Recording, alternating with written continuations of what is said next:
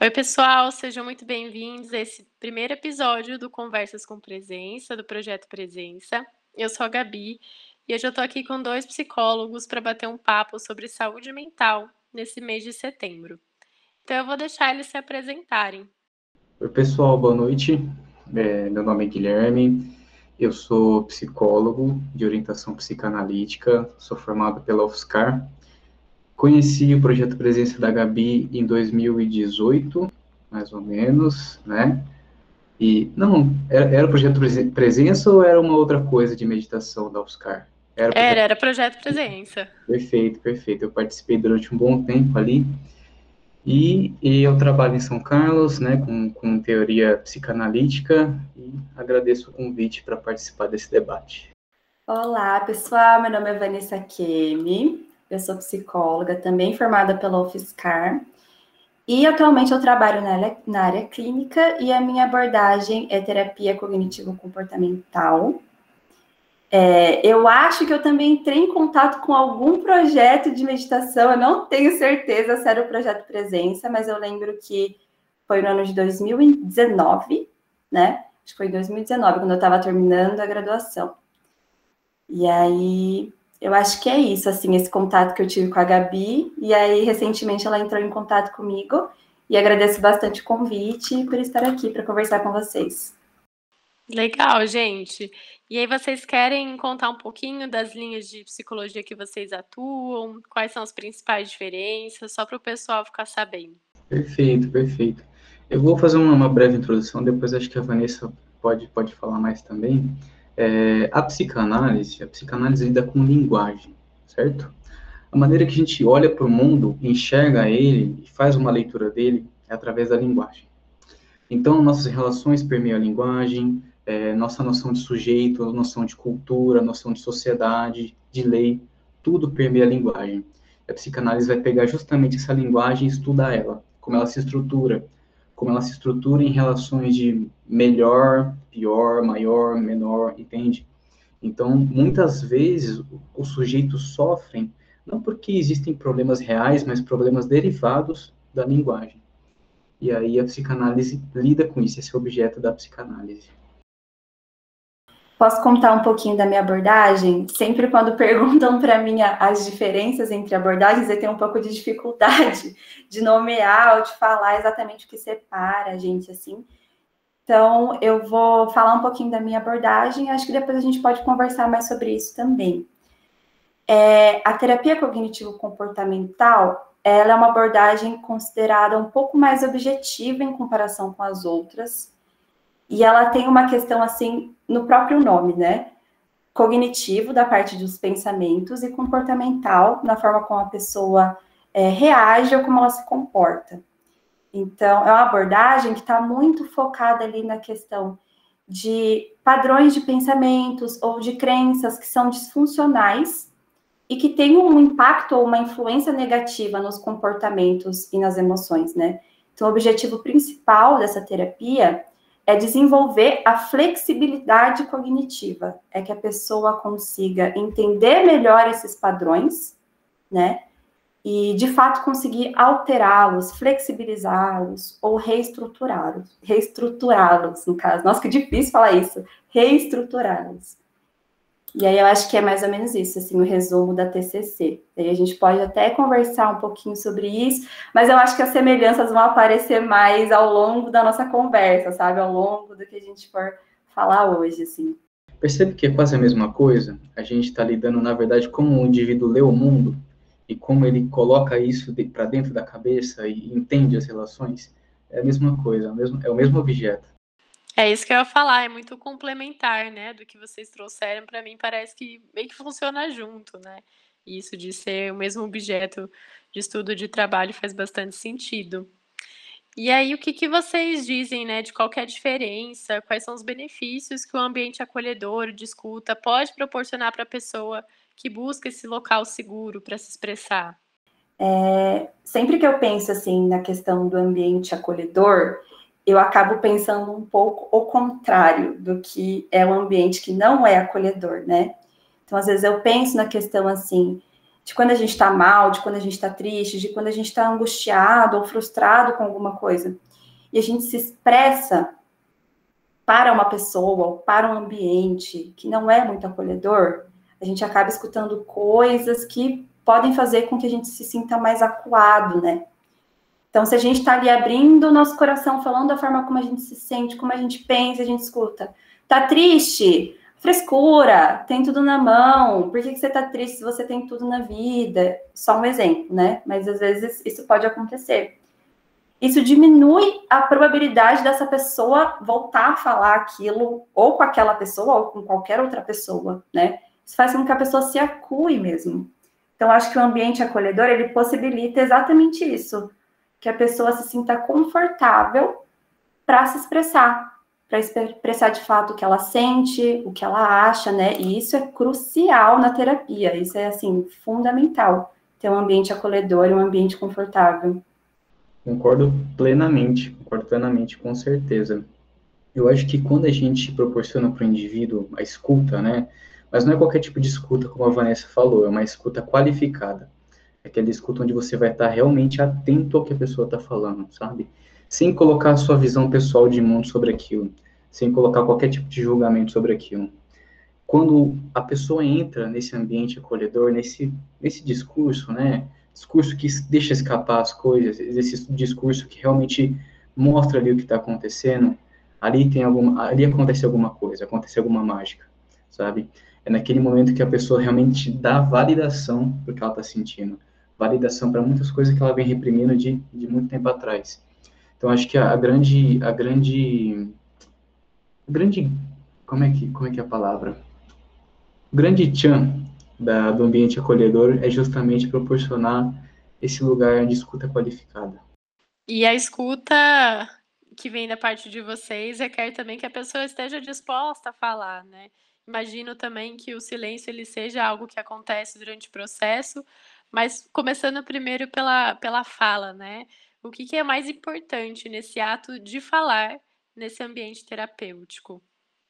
É, é interessante essa pergunta, né? Porque assim, o silêncio, a gente tem uma certa, uma certa aversão a ele hoje em dia, certo?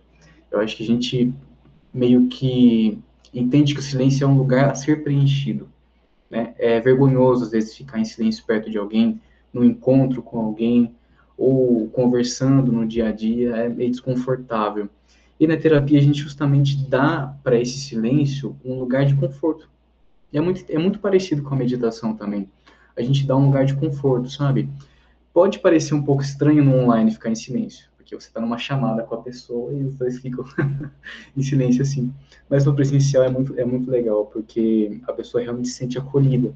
Em, em olhar assim para você e falar: não, eu não preciso estar o tempo todo produzindo fala, produzindo conteúdo, eu posso simplesmente habitar aqui nesse silêncio e tá tudo bem, né? Nesse ponto toca bastante na, na questão da meditação, de estar confortável com o silêncio.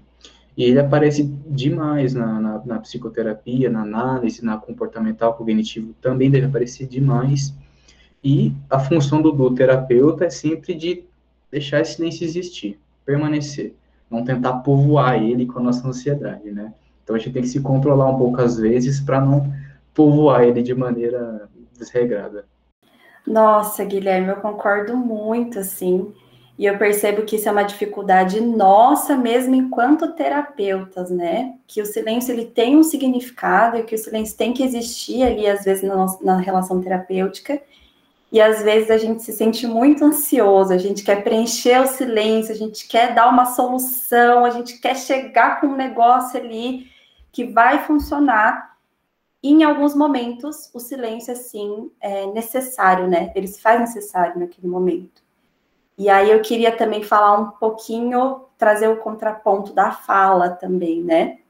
Que o silêncio ele é de fato muito importante, mas a fala também, né? A fala é importante.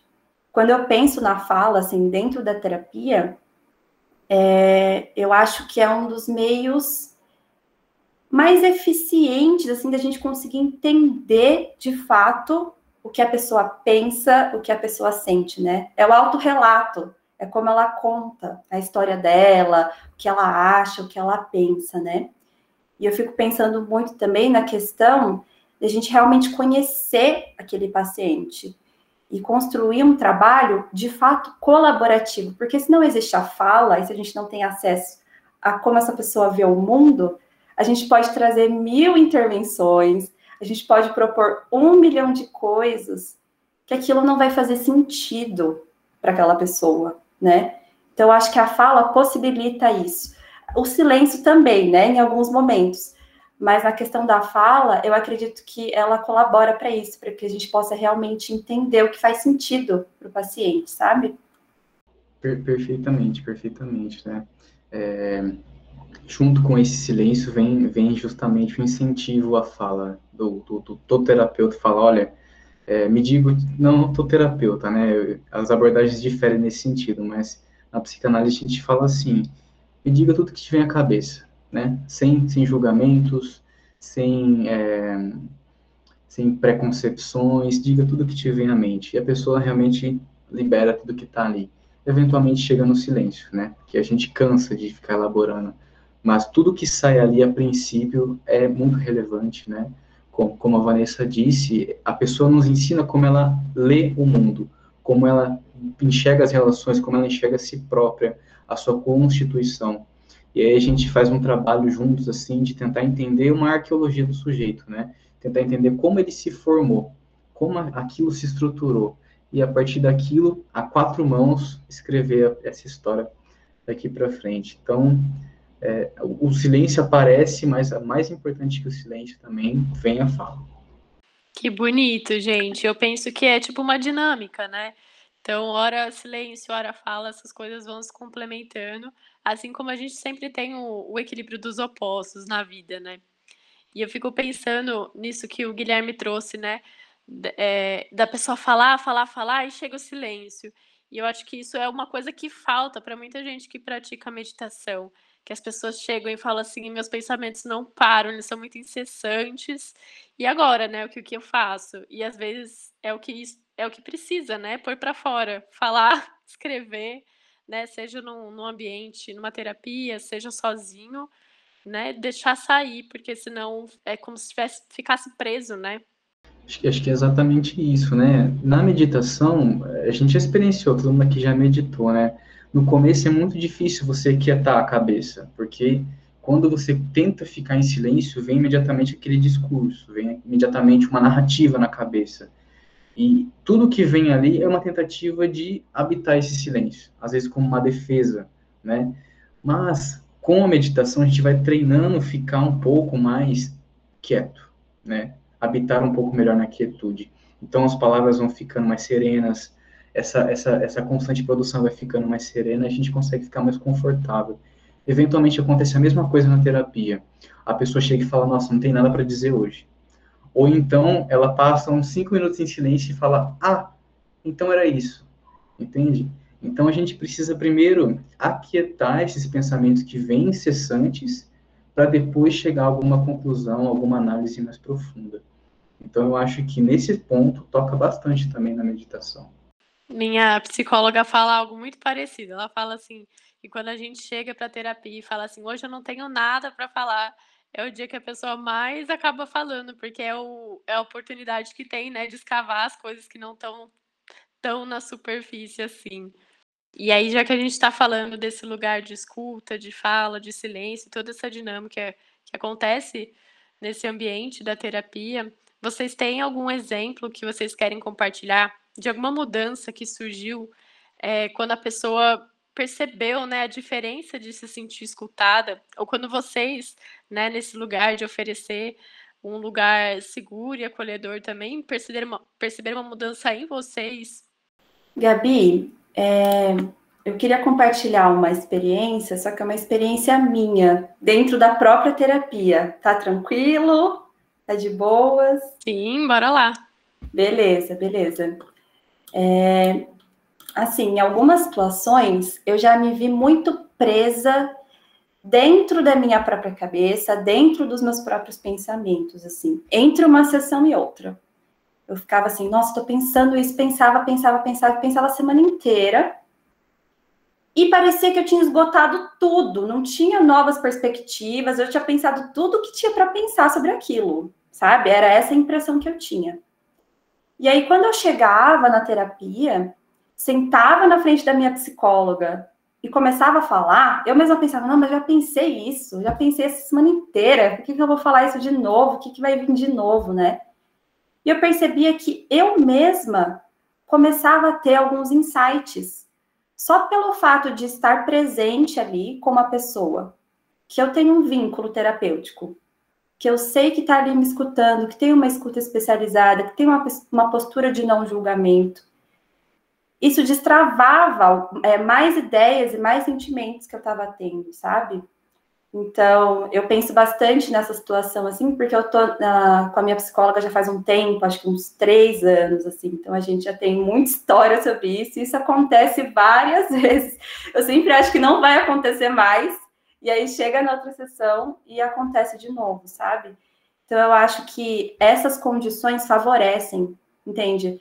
Favorecem que a gente consiga destravar coisas que a gente não pensou sozinho, que a gente não percebeu sozinho, sabe? Eu gostei bastante desse relato, Vanessa, porque realmente a gente às vezes fica um pouco inseguro enquanto psicólogo. Acho que, acho que você compartilhará desse pensamento da pessoa chegar toda semana e contar a mesma coisa pra gente, parece que não sai do lugar, né?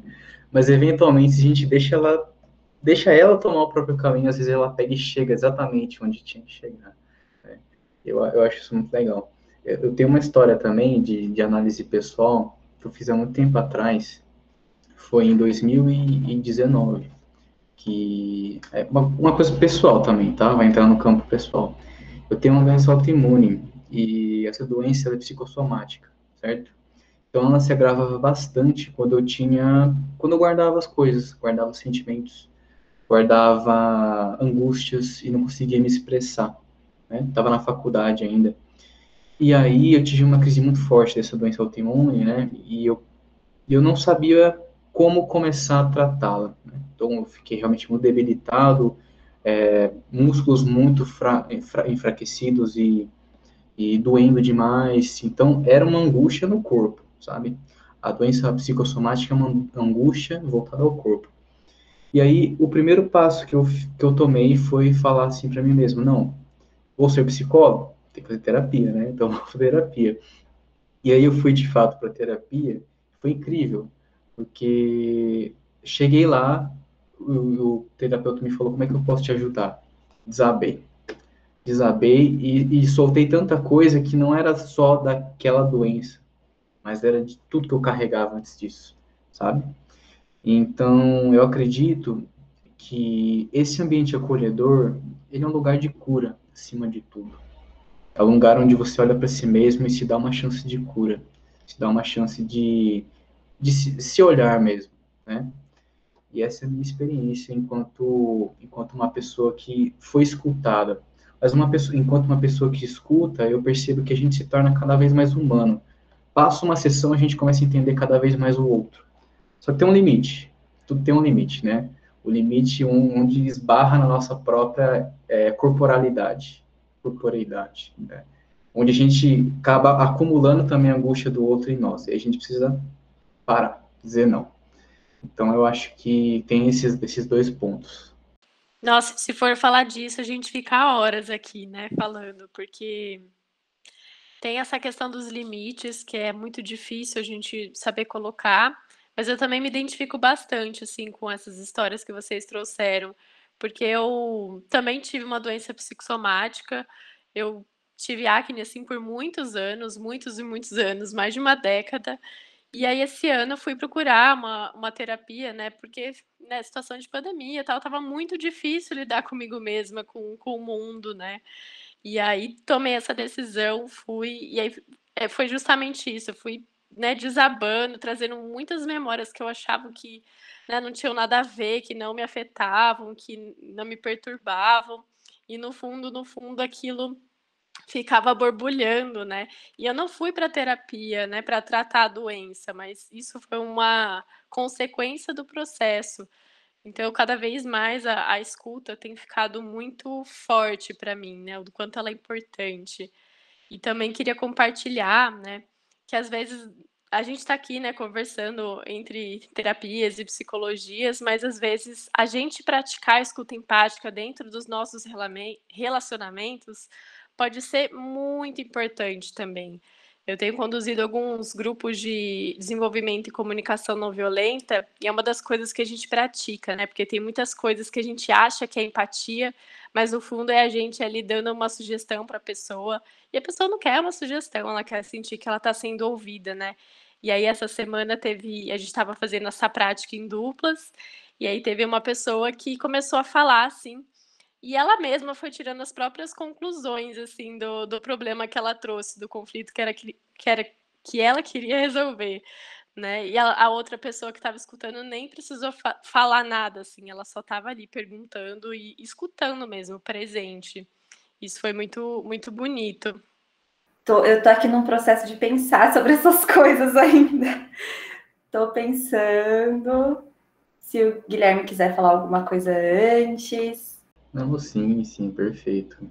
É, eu, eu, eu acho, né, que a escuta empática que você citou, né, Gabi? Eu, eu acho que justamente é, a, o maior problema que eu percebo das pessoas na, na clínica, sabe o que é? É uma ausência de educação emocional desde casa, né? Em casa, na infância. A criança não é ensinada a reconhecer os próprios sentimentos. Não é ensinada a olhar e falar, e aí, filho, como você está se sentindo? Ah, triste. Por quê? Né? Não, é simplesmente, na nossa geração, nós temos a mesma idade quase, é, na nossa geração é ensinado a engolir o choro, é ensinado a não expressar, é ensinado a... Né, a gente só tem dois sentimentos, raiva e alegria, sabe? Nossos pais não sabem expressar, então essa é a nossa maior doença, a nossa, a nossa ausência de ensino da, das emoções. E a gente vem recuperando isso agora, entende? Agora que a terapia, a, psico, a psicoterapia está em alta, a, as práticas de meditação, de, de cursos de empatia, essas coisas estão em alta agora, de autocuidado. Mas há 10 anos atrás, cara, quem que ouvia falar da palavra autocuidado, relacionamentos tóxicos, isso não existia, entende? É, então era um outro linguajar. A gente está criando agora uma linguagem do autocuidado. Eu acho isso muito importante, né? E isso que a Gabi falou é muito legal, que a gente não precisa só ir ao terapeuta para ter uma, uma escuta importante. Não, a gente pode conversar com um amigo, mas esse amigo tem que ter algum preparo, né? Porque senão ele vai colocar as opiniões dele, ele vai, ele vai colocar ali, é, muitas vezes, o que ele pensa dentro da visão de mundo dele, né? E as pessoas não querem isso, não querem respostas para o sofrimento delas isso, como psicoterapeuta, eu, notei, assim, duramente na clínica. No começo, eu tentava dar resposta para as pessoas. Elas não querem respostas, elas querem que você concorde com o sofrimento delas. Que você valide o sofrimento delas. Que você fale, não, tá tudo bem sofrer assim, tá?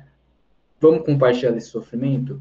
E, mas numa relação de amizade, a pessoa chega com sofrimento, o outro fala, nossa, isso me incomoda. Deixa eu, deixa eu responder para você o que eu acho que você tem que fazer. E aí entra essa questão de, de se colocar demais no problema do outro, né? Isso da, da escuta empática eu achei muito legal, não conhecia. Guilherme, isso que você falou sobre o preparo me fez pensar bastante nessa questão do setembro amarelo e daquela questão de, ah, se você tiver algum problema, me manda uma DM, entra em contato comigo, né? E é um mês de prevenção ao suicídio, né? E suicídio é uma temática extremamente sensível, extremamente complexa. E essa questão que você trouxe do preparo está super correlacionada a isso, né?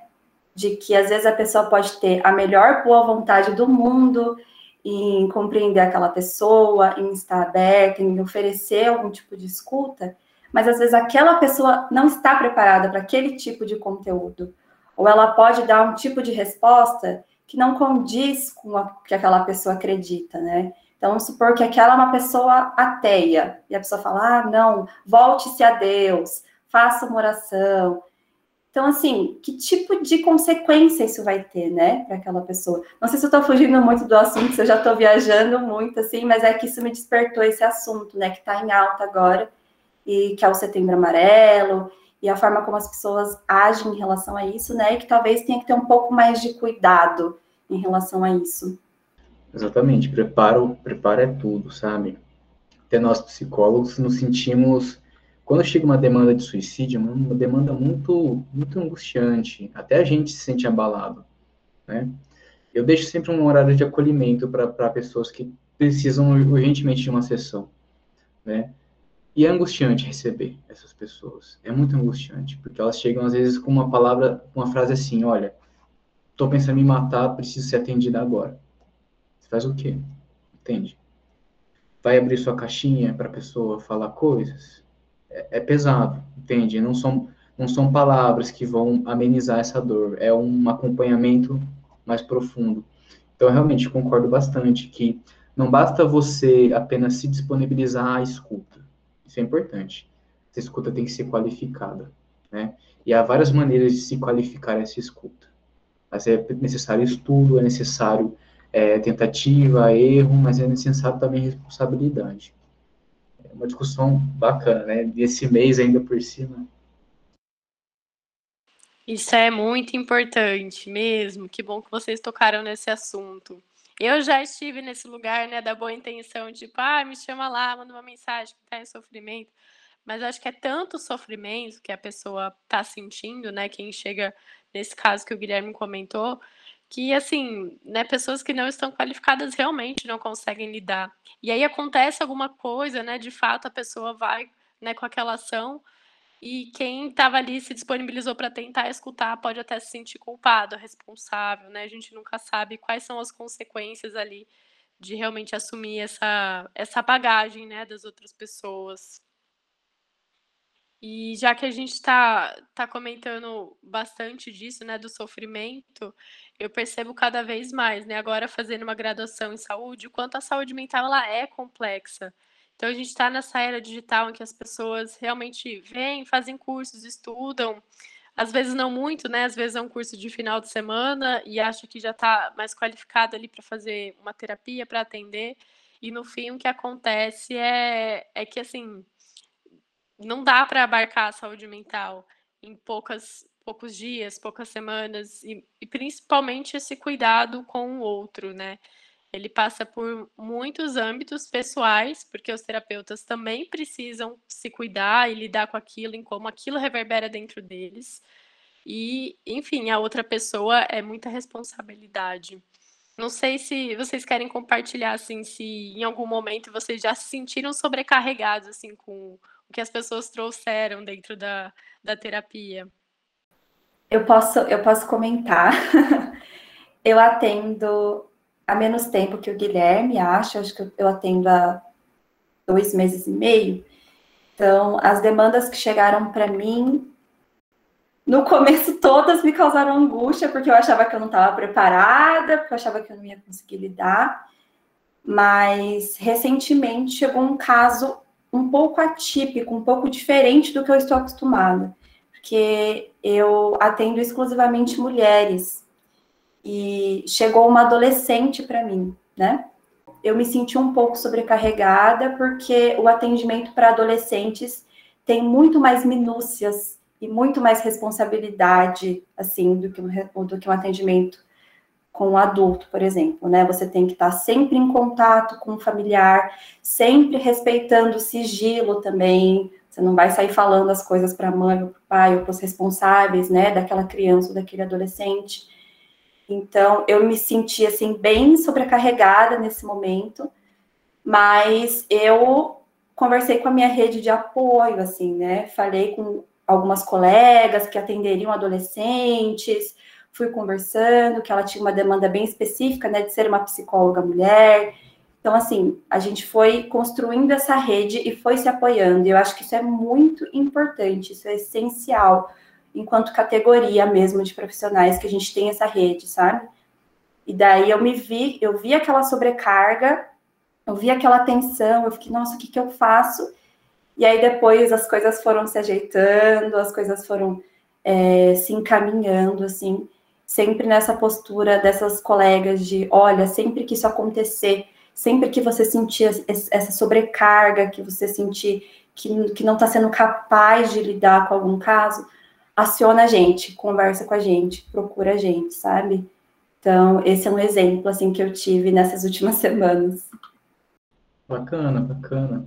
É, eu, eu compactuo também, porque o meu início de clínica foi bem conturbado também. A gente tem um certo impulso, né, quando está começando, a encher toda a nossa agenda. A gente quer povoar aquela agenda ali. A gente acaba pegando muitos casos, e eu confesso que eu peguei alguns casos sem preparo, mas aí que tá, aí que interessante, né? A gente pega sem preparo, mas a gente aprende com isso também, sabe? A gente aprende muito lidando com essa angústia que a gente tem diante desses casos, né? E para mim foi engraçado que foi ano passado ou foi esse ano? Foi ano passado. Eu tive uma enxaqueca muito forte por, por conta de burnout. Eu acho que foi burnout, né? Chegou um ponto que eu não aguentava mais trabalhar no computador, é, só com psicoterapia online, muito, muitos atendimentos, e deu uma dor de cabeça absurda, achei que tivesse até alguma coisa na cabeça, assim, eu tive que parar, foi um sinal do meu corpo dizendo, olha, tu tá absorvendo demais, é, dá, um, dá uma desacelerada aí. E tentativas de, de suicídio aparecem bastante, é mais comum do que a gente pensa, muito mais comum do que a gente pensa, sabe? Assim, de verdade, gente, eu acho que cada 10 pacientes, quatro, quatro já tentaram suicídio, sabe? Então é, é, é tenso, é bastante tenso. Tentar assim, ideação, pesquisar na internet e quase chegar a comprar os itens e tudo mais já é já é um, um dado, certo? Então é, chega para nós isso e a gente tem que pensar, poxa, peraí, até que ponto vai o profissional, até que ponto vai o pessoal? Né? Até que ponto eu tenho que dizer, olha, me comovo com essa história, mas tenho que te atender profissionalmente, certo? É muito difícil é, não misturar as duas coisas. Então, eventualmente, a gente sente o lado humano se expressar. Eu já chorei em sessão, né? Com o paciente me contando um relato, já chorei em sessão. E pensei, poxa, não devo me cobrar por isso porque eu sou ser humano, né? A pessoa está me contando uma coisa triste, eu estou sentindo sensibilizado por isso. Só que isso é importante, a gente saber separar o profissional do pessoal. Sem preparo é muito difícil fazer isso, sabe? E aí as demandas agora em setembro amarelo vão ser muito mais intensas, né? Retorno de semestre, é, também a gente vai entrar, mudar o clima. O clima em São Carlos está uma grande porcaria também. Então eu acho que muita coisa ao nosso redor está compactuando para um cenário de um cenário depressivo, né? E aí a Vanessa pode falar um pouco disso, que o, o ambiente determina como o sujeito se, se, se, sente, né?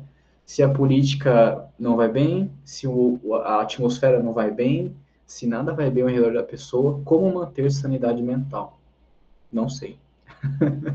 não sei, né? A gente tem que tentar se organizar nesse caos. Sim, com certeza. E essa questão do ambiente, sim, eu percebo que nas sessões sempre tem ali a, a figura da pandemia. Às vezes a gente não fala diretamente dela, mas a gente sabe que ela está ali e a gente sabe o que está acontecendo, e isso tem muita influência na saúde mental das pessoas, sabe? Então, ah, eu queria tanto, sei lá, voltar a um hobby, tô sentindo que minha vida tá parada, eu quero voltar a sair com os meus amigos. Como sair com os amigos, né? é uma possibilidade que foi travada, que a gente não tem mais acesso ou não tem acesso a isso com segurança, né? Então, pensar nesses setembros amarelos, né? Porque a pandemia está desde o ano passado. É, pensar nessa variável também, o quanto isso impacta as pessoas, né? A forma como as pessoas estão existindo de fato nesses tempos e como isso impacta a vida delas. Acho que é muito importante falar disso, porque o projeto Presença, ele colocou um pouco essa temática do Setembro Amarelo pela primeira vez, né, desde, o, desde a existência do, do projeto, porque realmente, né, para a gente falar um pouco quais são as questões de saúde mental que precisam ser olhadas, porque às vezes o Setembro Amarelo é muito sobre o suicídio, e o suicídio é um gatilho para quem já está ali nessas tentativas, nessa ideação, né? Então, como que a gente pode falar sobre promover saúde, cuidado em saúde, como que a gente fortalece isso com as pessoas que, que de alguma forma têm algum interesse ou tem, é, enfim, todo mundo tem a capacidade de se cuidar, né? E, de ir atrás dessas questões, essas informações. Aqui a gente está colocando um pouco da importância né, do ambiente acolhedor, da terapia, que pode ser, sim, e deve ser esse lugar de, de cura, como já foi colocado, né? E. Ah, esqueci o que eu ia perguntar, eu ia falar alguma coisa nesse sentido. Mas que, bom, a gente está falando desse, desse sofrimento do silêncio, né? E eu acho que duas coisas duas coisas não, algumas coisas ficaram evidentes nesse momento de pandemia, né? A depressão, a solidão e a ansiedade. E como que vocês veem a meditação entrando nesse cenário, né, como uma ferramenta, como uma possibilidade terapêutica? Gabi, é... nesse sentido, eu acho muito importante o seu trabalho. De verdade, seu trabalho é muito importante não basta só a gente fazer análise, não basta só a gente passar com psicoterapia. Tem que existir terapêutica, sabe? Tem que existir algo que una as pessoas num grupo e fale, olha, vamos fazer alguma coisa com um propósito juntos. Então, muitas pessoas fazem terapia, mas elas têm vontade, sabe do quê? De se encontrar com, com um grupo de pessoas na natureza e fazer um exercício físico e caminhar. Isso é terapêutico também, isso é saúde mental. Saúde mental não é só sentar, num, deitar num divã, numa cadeirinha e ficar falando dos problemas. Saúde mental é exercitar a saúde mental. E aí o projeto Presença entra nesse ponto, assim, trazendo essa terapêutica, né? Vamos montar um grupo de pessoas que está interessada em saúde mental, está interessada em juntos construir uma linguagem da saúde mental? Perfeito, sabe? Eu acho que falta muito isso. Inclusive, é uma do, das minhas ideias de ter, ter, sei lá, de repente criar um ambiente em que tem mais trocas como essa, sabe? Não só a troca unilateral do psicólogo e, e do analisan, analisante, analisando, do a pessoa ser analisada, né? É, tem que ter as trocas mais humanas, e os grupos fornecem isso. Eu acho que, nesse sentido, a meditação, a yoga, corrida ao ar livre, grupos de leitura, tudo isso também é saúde mental. Eu acho que está muito em falta isso, principalmente no ambiente universitário. Cada um está na sua casa através do EAD, ninguém está se falando. Na faculdade a gente passa pelos perrengues das provas, juntos, num bar, falando, xingando o professor, mas e no EAD também, né? Cada um está no, seu canto ali, lidando com seus problemas dentro de casa. Então, eu acho que falta um pouco isso. Não basta só a psicoterapia, tem que ter as terapêuticas em volta. Nossa, sim, com certeza. Eu concordo bastante com isso, assim. É, a questão da meditação, da yoga que você citou, eu fiz um post no Insta, inclusive, com uma professora de yoga falando sobre a questão da meditação, do relaxamento e tal. E é muito isso, assim, o que é, que a terapêutica não é só psicologia, né? Não é só a psicoterapia, que existem diversos conhecimentos que podem favorecer a saúde mental, né? E a meditação ela é uma prática milenar, assim. Eu não tenho conhecimento de há quanto tempo existe práticas meditativas, né? Realmente, assim, eu sei que é milenar porque eu sempre leio milenar, mas assim, quantos milênios não faço a menor ideia. E quando eu penso assim na meditação, é algo que eu já venho praticando, né, enquanto pessoa. Eu gosto muito da meditação, dos benefícios da meditação, porque eu sou uma pessoa que às vezes tem alguns comportamentos, pensamentos ansiosos, e eu percebo quanto isso faz bem para mim.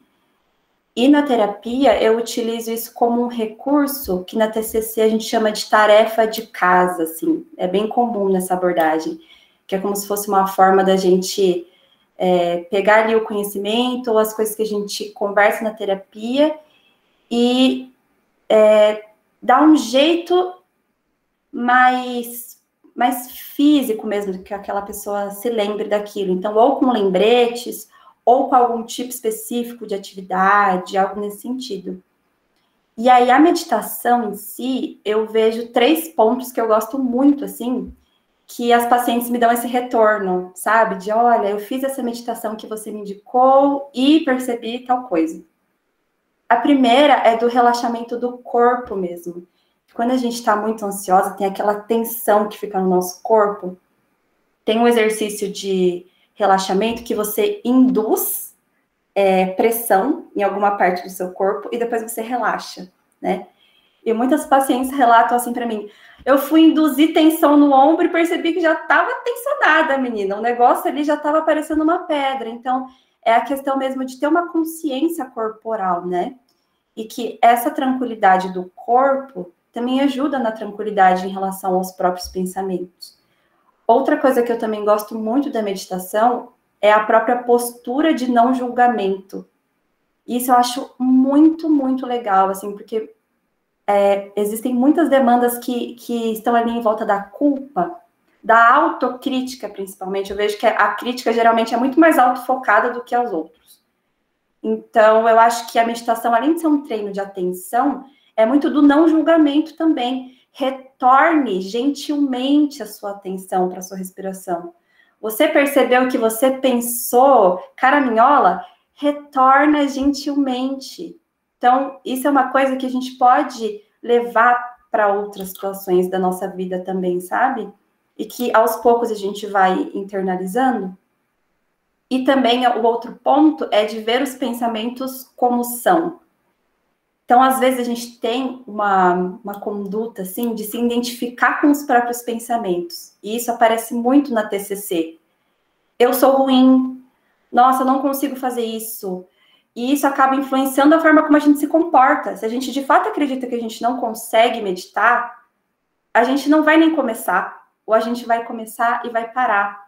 Então, acho que essa, essa percepção de ver os pensamentos como são ajuda nesse processo de flexibilizar, entende? De não se identificar.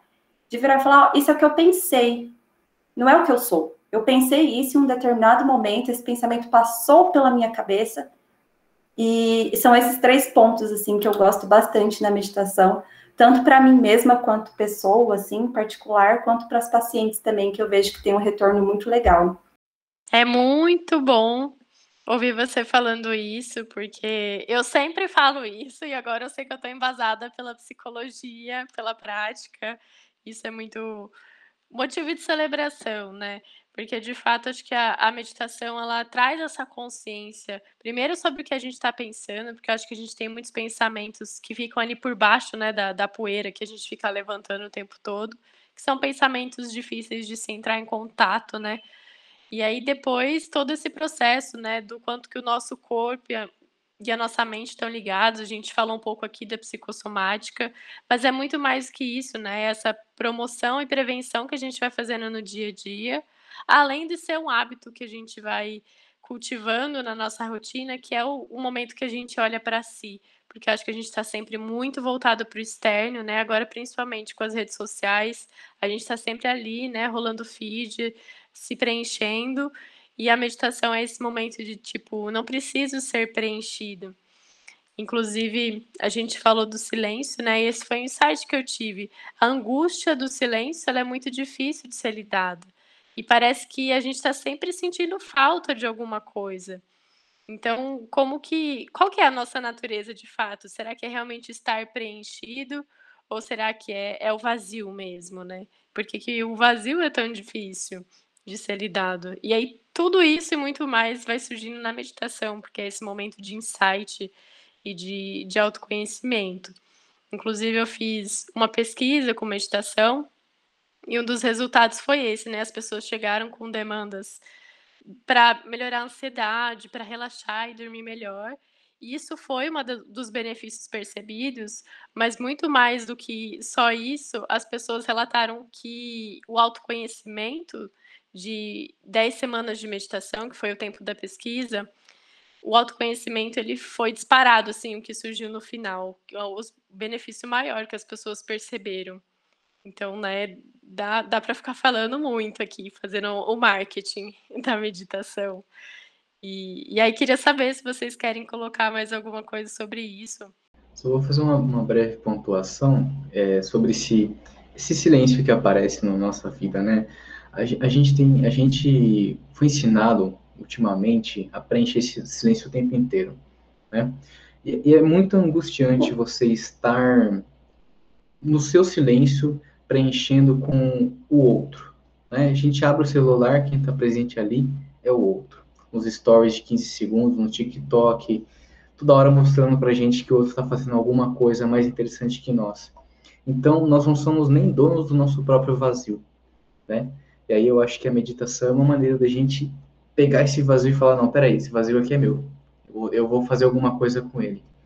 E aí eu acho que justamente aí aparece o autoconhecimento, né? Você retomar uma coisa que é sua também, um momento que é só seu, de quietude na sua própria presença. Isso não, não tem preço, sabe? E eu percebo que muitas pessoas hoje em dia começam a chegar à noite, começam a querer povoar esse, esse vazio e tem dificuldade para dormir, tem dificuldade de desligar, tem dificuldade de encarar que às vezes a vida dá uma acalmada, dá uma quietada e tá tudo bem né? Então, eu, acredito muito que a meditação é uma prática, prática terapêutica incrível. Incrível para você ter ali um reencontro consigo mesmo. E aí, então, o que, que vocês deixam de dicas para o pessoal, os recados, para a gente finalizar? Olha, a dica que eu queria deixar é a seguinte: se você sente desejo ou a necessidade de buscar ajuda psicológica, dá uma atenção a isso, sabe? Não ignora, não deixe isso passar. É, e aí, das alternativas que eu pensei, seria pedir indicações de pessoas em quem você confia. Isso acontece bastante, assim, de olha, você conhece alguma psicóloga, algum psicólogo nesses, nessas características? É, já passou alguma vez? Você poderia me indicar alguém? Acho que isso é importante, isso facilita bastante assim a busca. É, a questão do acolhimento em saúde mental, ele é um direito das pessoas, né? No Sistema Único de Saúde. Então, as pessoas podem ir para um postinho ou até para o CAPS, que é o Centro de Atenção Psicossocial, para ser acolhido e para receber informações, né? Que esse processo ele é feito de forma gratuita, assim como tudo que acontece no SUS, né?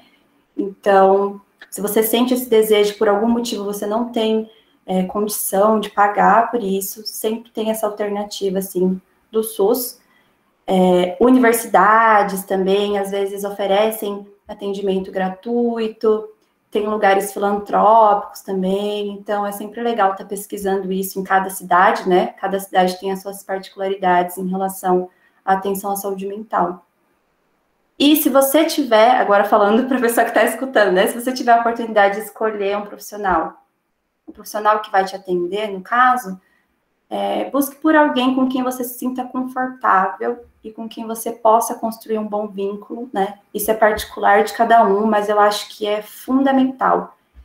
É, quando a gente estava conversando aqui sobre as abordagens, né, a forma como elas se complementam e tudo, eu acho que se você não tem um vínculo, acaba não importando muito a abordagem, sabe? Porque é muito aquilo que a gente comentou, você não se sente confortável, então não vai ter nem a escuta, nem a fala, não vai ter nada, assim, né? Não vai ter o trabalho terapêutico em si. Então, se você realmente puder é, ter a oportunidade de escolher o profissional, que você busque por alguém com quem você se sinta realmente confortável, né? E com quem você possa construir esse trabalho. Daí eu acho que seriam essas dicas, assim, que eu tenho por hora. Perfeito. Acima de tudo, o vínculo, né? Independente da abordagem, independente da condução, eu acho que o mais importante é, é, é a transferência, é o vínculo terapêutico. É realmente isso. De dicas, eu diria para as pessoas buscarem mais do que autocuidado, mais do que skincare e algumas coisinhas de final de semana, buscarem realmente apoio profissional, mas também buscarem o contato com o outro, sabe? Eu entendo que nesse cenário pandêmico, muita coisa se tornou virtual e a gente acabou se acostumando com essa distância do outro, tá? É importante a gente forçadamente, às vezes até, tentar esse contato novamente, entende? Porque, porque eu acredito que sozinho realmente é muito difícil lidar com algumas emoções, com alguns pensamentos, então a gente tem que buscar ajuda. E também é nosso dever como psicólogos de estar disponível a essa ajuda e também buscar essas pessoas que não conseguem dizer, tá? Essas pessoas que não conseguem sair de casa para buscar essa ajuda. Então, essa seria a minha dica. Uau, finalizamos muito bem. Acho que foi uma conversa linda, super vulnerável, né? Tocante. Gostei muito do que surgiu aqui da nossa do nosso compartilhar. E eu espero que isso tenha tocado quem está ouvindo também de alguma forma. Então, sendo assim, eu espero que vocês voltem e que ouçam também as nossas próximas conversas, que vem muita coisa boa por aí.